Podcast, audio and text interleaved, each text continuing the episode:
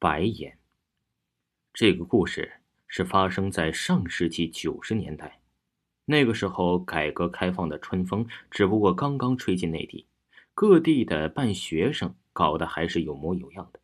我们镇的一所中学就是那年开始集资建楼的，因为当时的建筑能力很有限，北方这边五层的就算高楼了，学校自然也没有那么多资金。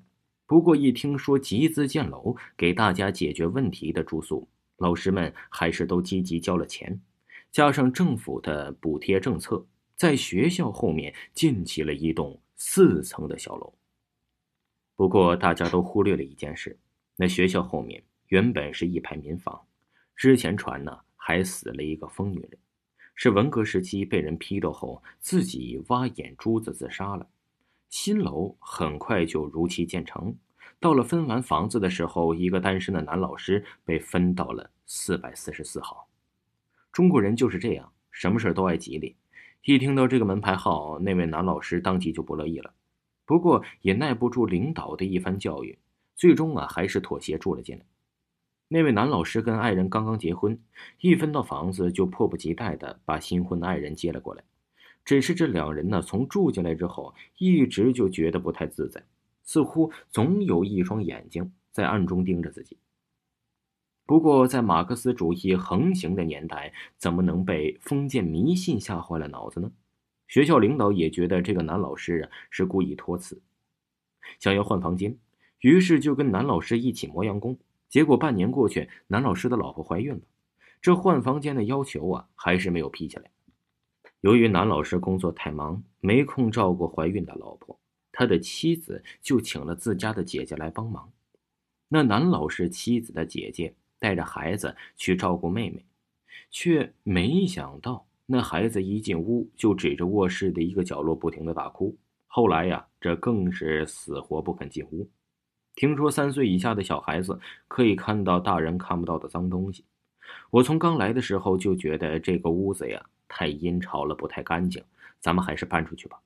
听了姐姐的一番劝告，这男老师的妻子也是欣然同意了。没过多久，就跟男老师一起去搬了别处。只是到了孩子生产这天，那男老师的妻子却碰上了难产，好不容易折腾了一晚上，把孩子生出来。但是看到孩子后的第一眼，那四五个护士差点吓晕过去。因为呀，那孩子的脑袋是超乎寻常的大，就是这个大脑袋一直卡住，才导致的难产。这还不算，这孩子呀，鼻子、耳朵、嘴巴都是样样齐全，唯独没有眼睛。大家都听说过先天的瞎，就是指那种畸形儿生来没有眼睛。只有两个空洞，甚是吓人。不过这孩子呀，却是连空洞也没有，一个大脑袋上面呢，十分平坦，就跟个肉球一般。当然，这孩子出生没多久后就窒息了。只是男老师不甘心，他不明白为什么老天要这么对待他。他越看自己的孩子，越觉得气愤，而且他对孩子这个硕大的脑袋产生了强烈的兴趣。哎。这脑袋这么大，里面究竟装的什么呢？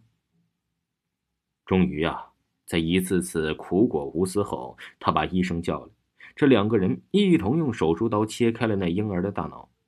只见呢，那脑袋被切开后，里面的状况也终于暴露在了两人的视线内。男老师和医生当时被吓成了失心疯。原来啊，那脑子里没有别的，全是眼珠子。听众朋友。本集播讲完毕，感谢您的收听。